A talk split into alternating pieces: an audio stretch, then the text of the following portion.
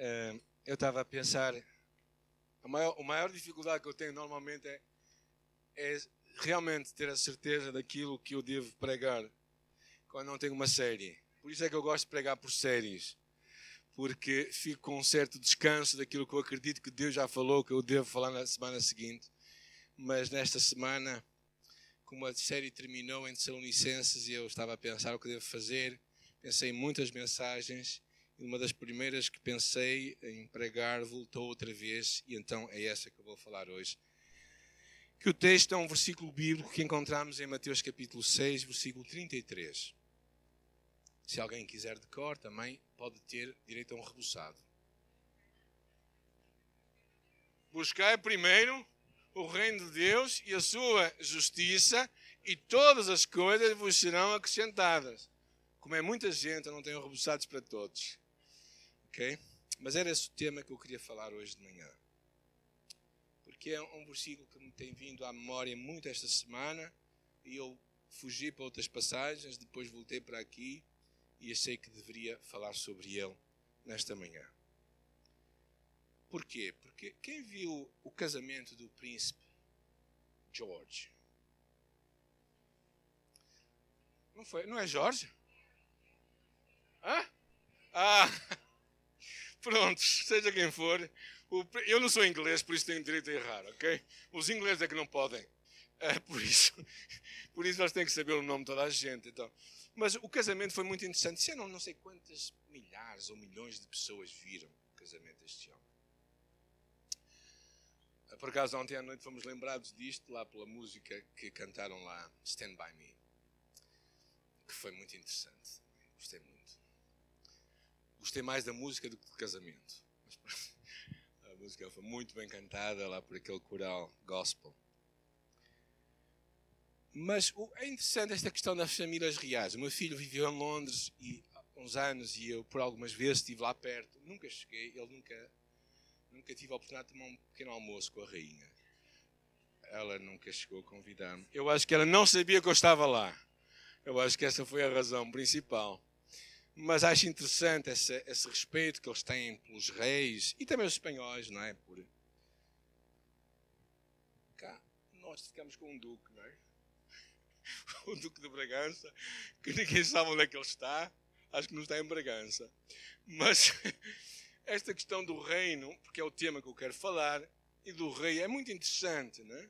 Porque nós já perdemos um pouco esta cultura, né? Quando pensamos acerca buscar o reino de Deus, o que é que será, né? É interessante que na, na Bíblia, no Novo Testamento, o reino de Deus também às vezes é chamado o reino dos céus ou o reino de Cristo. Que é interessante que desde o princípio da criação do mundo até ao final, nós encontramos esta expressão do reino ou do rei, que é Deus. Há vários versículos nos Salmos muito interessantes. Diz: Deus reina sobre as nações. Deus está sentado no seu santo trono. O teu reino é um reino eterno. E o teu domínio dura por todas as gerações.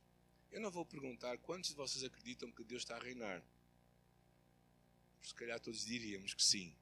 Mas estes versículos é muito interessante porque fala que Deus está acima das nações. E é interessante também quando fala acerca da, da vinda de Jesus, fala que o reino de Jesus seria eterno. Significa que Ele está a reinar.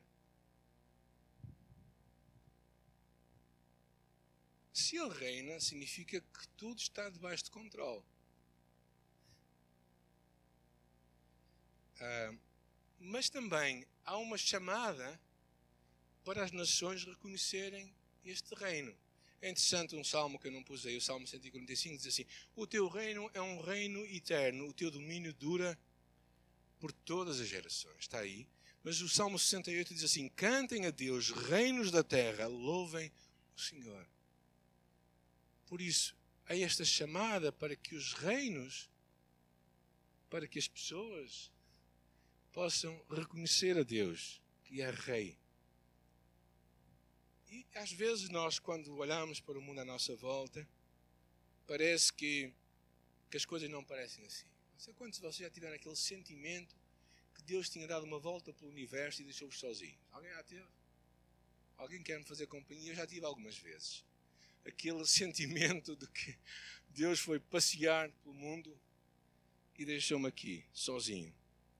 Mas o que eu acho interessante é que, independentemente do que nós sentimos ou do que nós pensamos, as verdades não mudam. Como, por exemplo, quando eu casei, já fez 15 anos, como sabem, eu já tenho netos. Uh, quando eu casei, os primeiros tempos eu não me sentia casado. Mas isto não quer dizer que eu não era casado.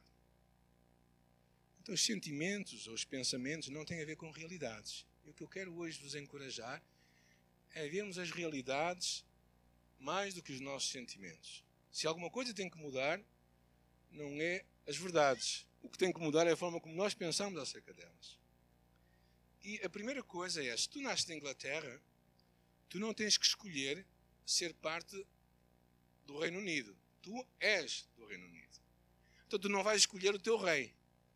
Mas é interessante que a questão, quando nós falamos do reino de Deus, nós descobrimos que esta é uma opção tua e minha. Não é algo que acontece naturalmente. Por isso é que quando Jesus estava a vir à terra, ele diz ali: cumpriu-se o tempo e o reino de Deus está próximo. Mais à frente diz: eis chegado o reino de Deus. Por isso, o reino de Deus veio com Jesus Cristo. Mas mais à frente, numa conversa que ele tem com um homem chamado Nicodemos, religioso, ele diz assim: Ninguém pode ver o reino de Deus se não nascer de novo. E respondeu-lhe Jesus: Digo-te a verdade, ninguém pode entrar no reino de Deus se não nascer da água e do Espírito. Ou seja, para tu e eu entrarmos neste espaço, neste ambiente onde Deus está a reinar, onde Deus está a reinar sobre a tua vida, diz ali que, que nós temos de nascer de novo. Nicodemos virou-se para Jesus e disse assim: Como é que um homem, sendo velho, pode entrar no ventre da sua mãe? E Jesus explicou que ele tinha que nascer, uma coisa é nascer da água, outra coisa é nascer do Espírito. Por isso estamos a falar de uma realidade espiritual. Porque tu, como ser humano, e eu, como ser humano, temos a parte física, que vai ficando cada vez mais bonita e cada vez com mais saúde, não é? Faz-me lembrar algumas pessoas com 80 e tal anos começam-se a queixar de problemas de saúde. E eu começo a dizer, mas o que é que estão à espera, não é? Porque, porque os mais novos já se queixam. Quanto mais, mais menos. Mas há uma parte dentro de ti e de mim que não envelhece. Que é quem nós somos. A nossa parte espiritual. E é sobre isso que Jesus está a falar. Nascer da água Porquê? Porque tu e eu nascemos na água, não é? No ventre da nossa mãe nós estamos envolvidos em água. E depois ele fala do Espírito. Por isso, Jesus, basicamente, o que nos está a explicar é que o reino de Deus inicia-se no coração, no teu e no meu, quando tu e eu decidimos ter um compromisso com Cristo e decidimos segui-lo. Quando tu e eu decidimos torná-lo nosso Salvador e Senhor. Quando tu e eu decidimos nos arrepender, diz ali, arrependei-vos e crede no Evangelho. O que é arrepender? Arrepender é, é basicamente é, é, é, mudar. A palavra arrependimento tem esta ideia de mudança. Tu estás numa direção e tu fazes uma viravolta em direção a outro caminho. É isso que Deus está à espera, em ti e em mim.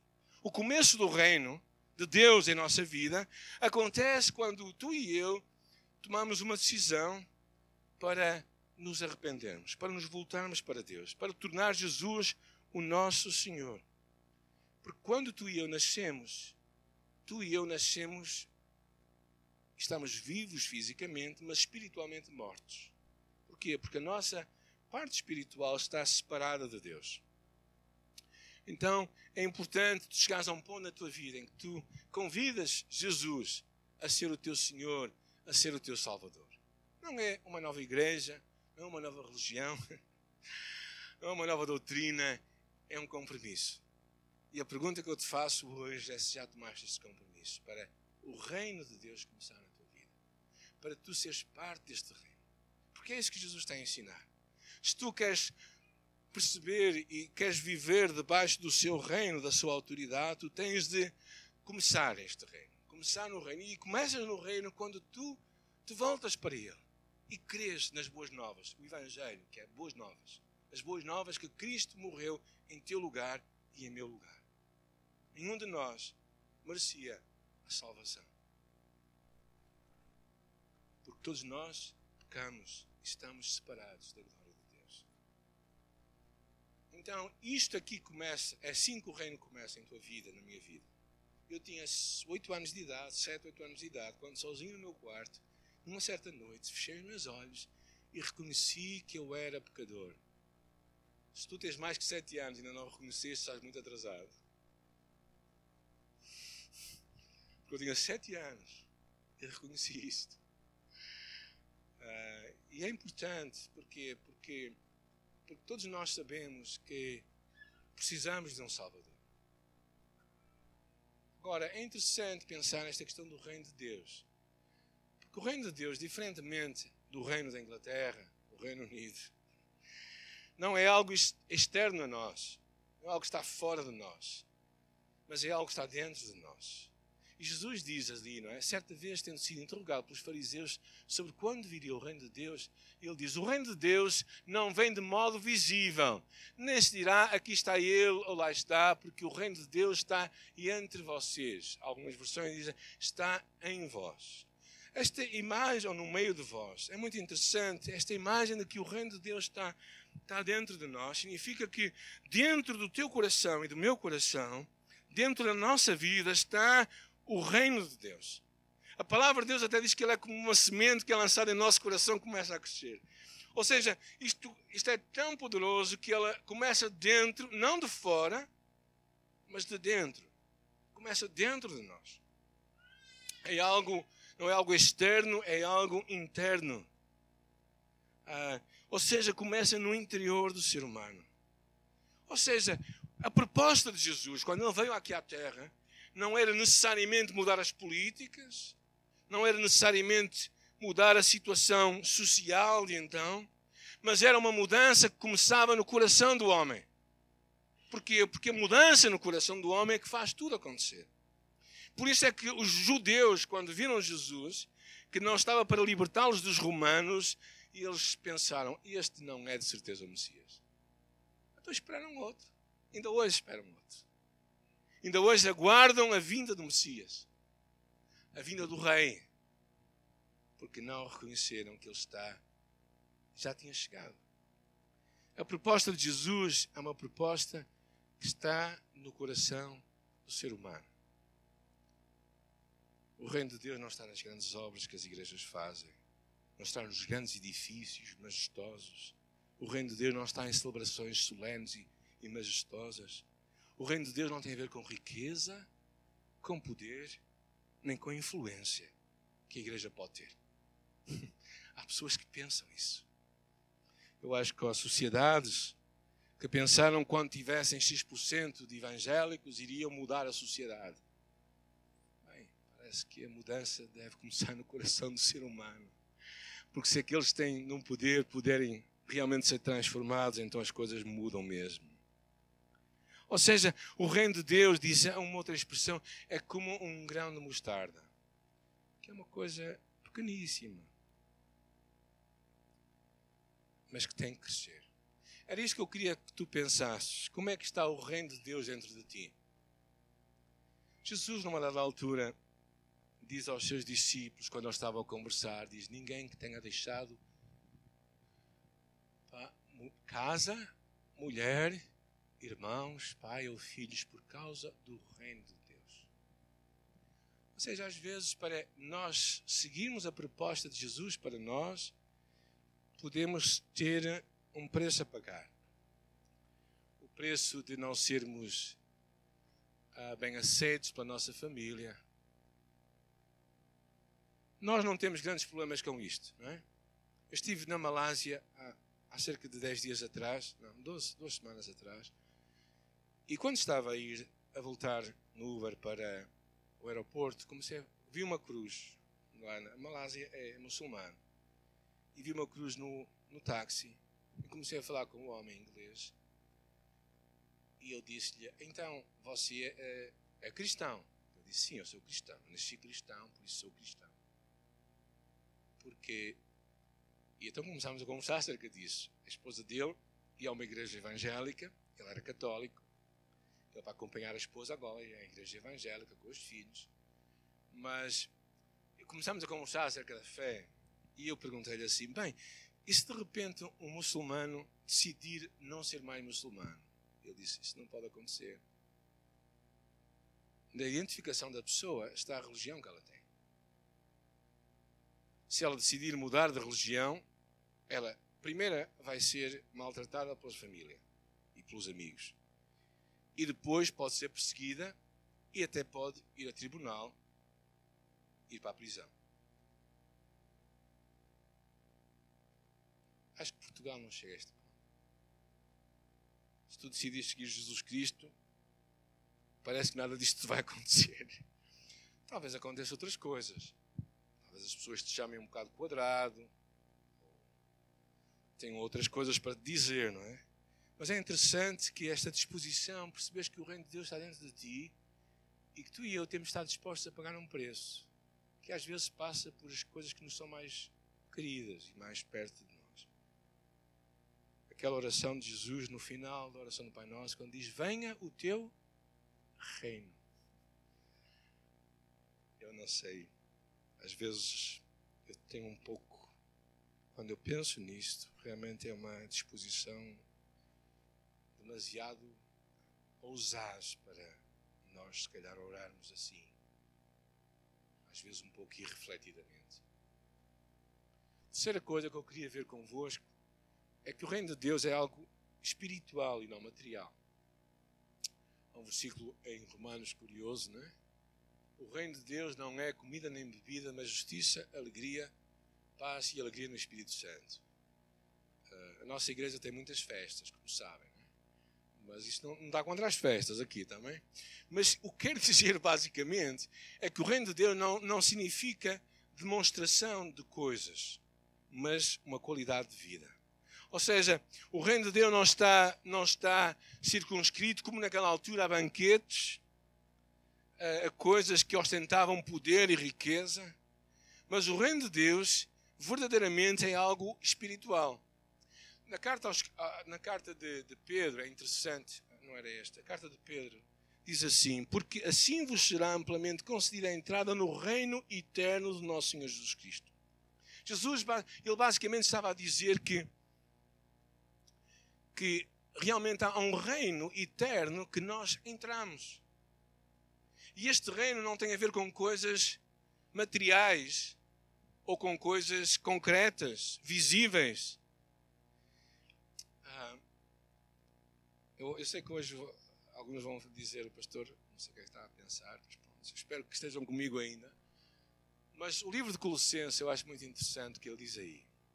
Alguém pode ler para nós? Colossenses três.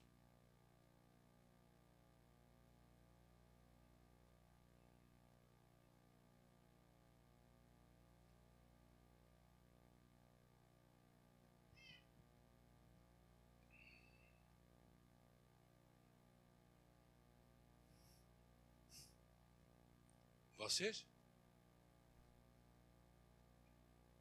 Olha para outra pessoa, para o morto que está ao teu lado.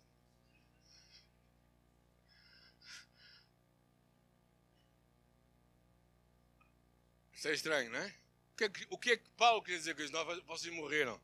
Sabem que isto é o batismo, não é? O batismo simboliza este ato. Este ato de nós morrermos, morrermos para e depois ressuscitarmos. Mas isto não é uma figura de linguagem, gente. Ok? Ou acham que é uma figura de linguagem? A nossa vida está em Cristo. Sabem onde é que está a tua vida? Não está na tua casa. A tua vida não está, não está onde tu vives não está no teu trabalho, não está na tua família. A tua vida está. O que é que nós estamos a viver? Estamos a viver um prelúdio da nossa vida. Oh, gente, isto. Não sei se vocês conseguem pensar comigo nisto, mas eu acho que isto realmente é tão. Parece tão estranho, eu diria tu e eu pensarmos que a nossa vida. E o Paulo dá duas coisas que eu acho interessante. Diz: uh, procurem as coisas que são do alto. E depois ele diz: mantenham o pensamento nas coisas que são do alto. Durante 24 horas de segunda-feira, que é um dia bom para começar a semana, não é? Quanto tempo é que tu pensas nas coisas do alto? Sabem porque, o que eu reparo? Semana, aqui há umas semanas o pastor Ismael falou um tema curioso, falou da tirania do tempo. Porque eu nunca ouvi ninguém falar, quando eu às vezes pergunto como é que está, toda a gente diz que está muito ocupada. Já perceberam isso ou não? Já encontraram alguém que diz que não tem nada que fazer? É muito curioso. Eu, eu, e não há dúvida que há pessoas que têm mais que fazer que outras, vamos ser honestos. Mas a verdade é que o tempo passa num instante. E se tu e eu não paramos intencionalmente no dia para buscar as coisas de Deus, se tu e eu não retiramos um tempo para ler a palavra, para buscar Deus em oração, para ter comunhão com Deus, se tu e eu não retiramos tempo para, para alimentar o que está no nosso coração, a nossa vida que está escondida em Deus, então tu estás a viver basicamente uma vida virtual. Porque esta vida é virtual. A vida real é outra vida. Nós costumamos dizer que as coisas materiais são reais. As coisas visíveis são reais e as invisíveis não são. É o contrário, às vezes. E no reino de Deus é assim que as coisas acontecem. Então eu acho que este versículo fez muito pensar. Como é que tu e eu ocupamos o nosso tempo? Quanto é que nós começamos a pensar? Diz aqui, mantenha o pensamento nas coisas lá de cima. Porquê? Porque onde está o teu tesouro, aí está o teu coração, dizia Jesus. Sabes o que é, que é mais importante para ti? Carlos Macor, que esteve connosco há um tempo atrás, ele tem uma frase muito interessante. Ele diz: O que ganha a tua atenção, ganha o teu coração. Se tu pensares, se tu queres saber o que é que tu gostas de fazer, o que é que tu gostas, é o que é que tu pensas mais? Isso é o que está no teu coração. E Jesus, o que está aqui a propor, que Paulo está aqui a propor aos Colossenses, é que nós intencionalmente busquemos e pensemos nas coisas de Deus. E então, o que tem a ver com o teu tempo, tem a ver com o teu recurso, talentos, capacidades, o que tem a ver com o teu dinheiro, aí vais ver onde está o teu coração. E Jesus nos convida realmente a, ou seja, a pensar que a verdadeira vida que tu e eu temos não é uma realidade terrena, visível ou palpável, mas a nossa verdadeira vida está escondida em Cristo. Está escondida em Cristo. Sabem porquê? Porque ninguém nos pode tirar essa vida. Não há ladrão que pode roubar. O nosso tesouro que está guardado com Deus, ninguém pode mexer. Já alguém foi assaltado? É um sentimento horrível é um sentimento de revolta. Eu fico mais revoltado não é por aquilo que me roubam, mas só pela violência do ato. Não é? No aeroporto? Não foi no aeroporto, mas foi no, foi no comboio. É, mas esta ideia de que a tua vida está em Cristo, ninguém pode roubá-la. Então, o reino de Deus acontece no interior do ser humano. É algo que não é visível, palpável, mas é algo espiritual. E é interessante esta palavra de Pedro, uh, de Paulo aos Coríntios: o reino de Deus não consiste em palavras, mas em poder. Ele estava a falar de mudanças de vida. Se tu queres ver como é que Deus está a reinar na tua vida, é ver se há transformação em tua vida. Se Cristo está a mudar o teu caráter, a forma como tu usas o teu tempo, o teu dinheiro, a forma como tu te relacionas com as pessoas, porque há pessoas que estão há muitos anos na igreja, que envelhecem, mas não amadurecem. E a diferença entre maturidade e velhice é uma questão de atitude. Porque há muita gente que. Uma das minhas grandes discussões com o meu pai sempre era esta. Pai sempre olhava para os outros e achava que ele estava bem. Mas ele recusava-se muitas vezes a mudar. E eu acho que nós somos tantas vezes assim. E quando Paulo fala isto, eu acho que tem a ver com esta mudança de coração. Por isso é que eu estamos a terminar, vamos voltar ao princípio da mensagem. Quando é que Jesus fala esta palavra, buscar primeiro o reino de Deus? É no meio do Sermão da Montanha, quando ele está a falar de comer. Quem sabe a moda verão deste ano? Já está muito longe, eu sei, pessoal, porque o inverno está à porta. Mas, mas Jesus, naquela altura, havia gente muito preocupada com a roupa, com a comida e com a bebida também, não é? É importante. E é interessante que Jesus fala, e ele fala no meio da, da vida, Jesus toca no dia a dia das pessoas. Ele diz assim: portanto, não se preocupem dizendo que vamos comer, ou, ou que vamos beber, ou que vamos vestir, porque os pagãos, aqueles que não têm Deus, andam atrás dessas coisas, correm atrás dessas coisas. Mas o Pai Celestial sabe que vocês precisam delas. Eu acho isto tão carinhoso de um Deus. Que sabe o que nós precisamos e Ele cuida de nós.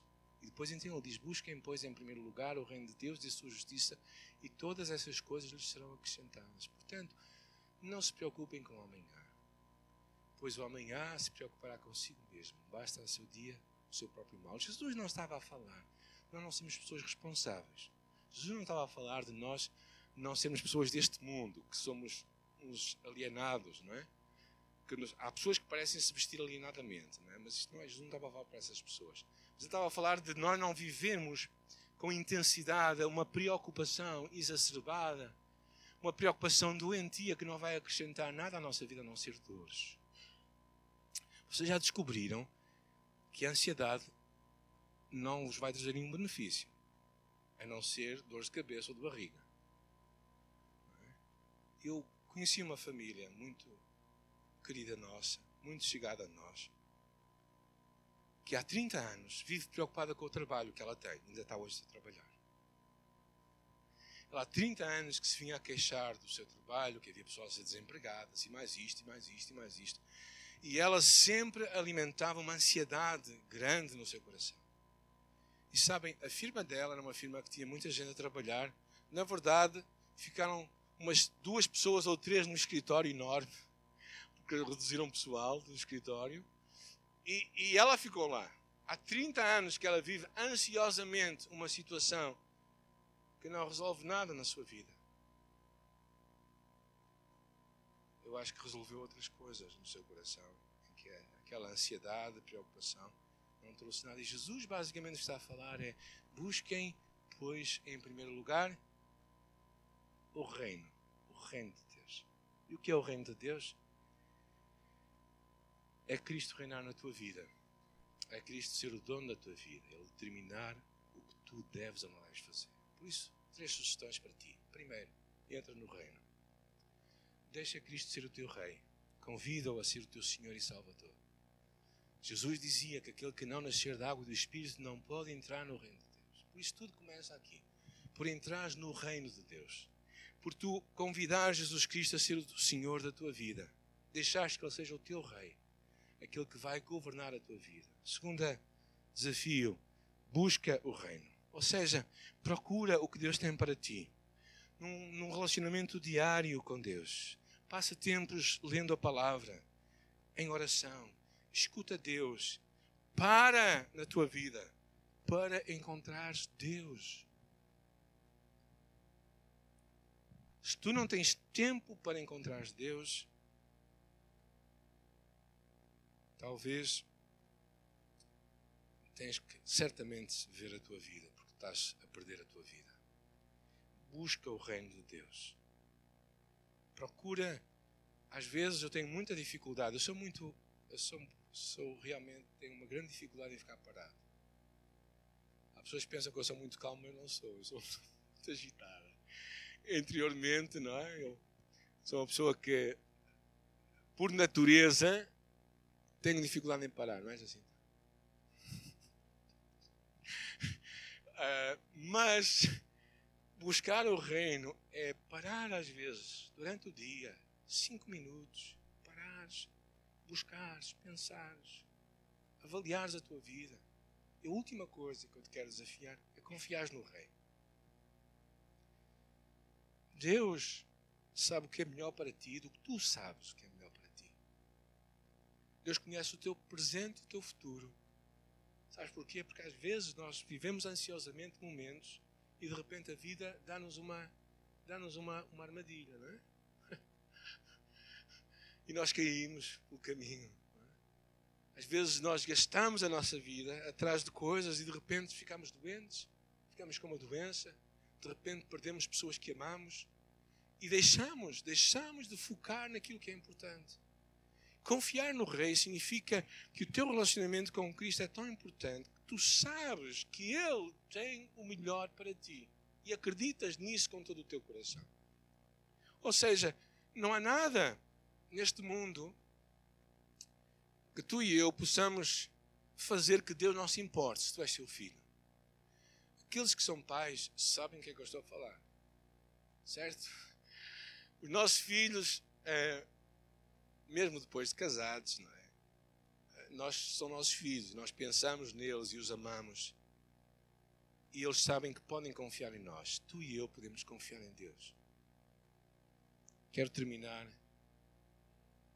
com a oração do Pai Nosso, que diz: Pai Nosso, que estás no céu, santificado seja o teu nome, venha o teu reino, seja feita a tua vontade, aqui na terra como no céu. O pão nosso de cada dia nos dá hoje e perdoa-nos as nossas dívidas, assim como perdoamos aos nossos devedores.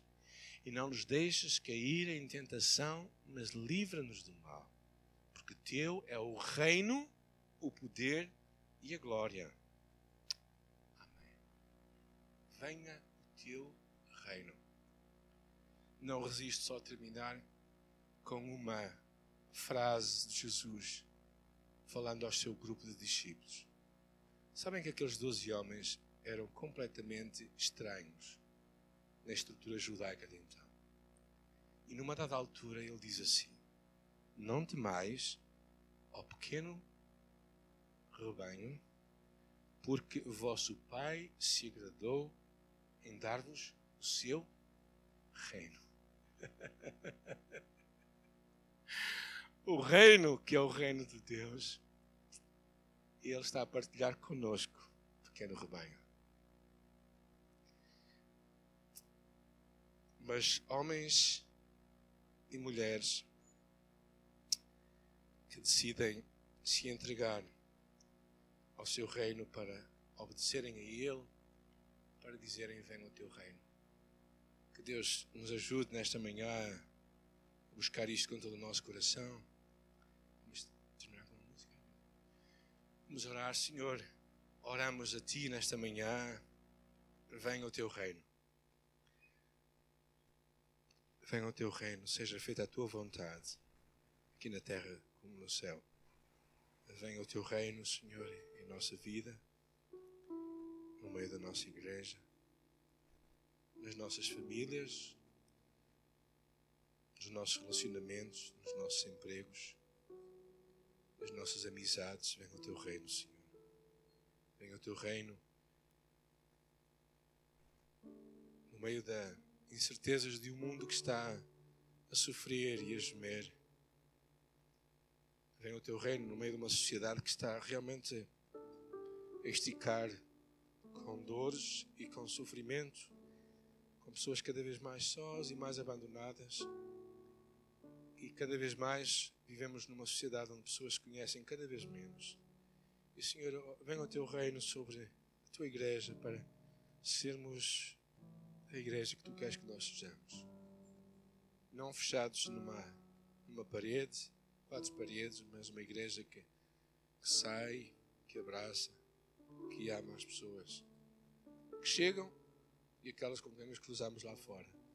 Eu oro, Senhor, que tu possas falar à nossa vida e ajuda cada um que ouviu a guardar a tua palavra em seu coração, naquilo que tu queres falar à sua vida.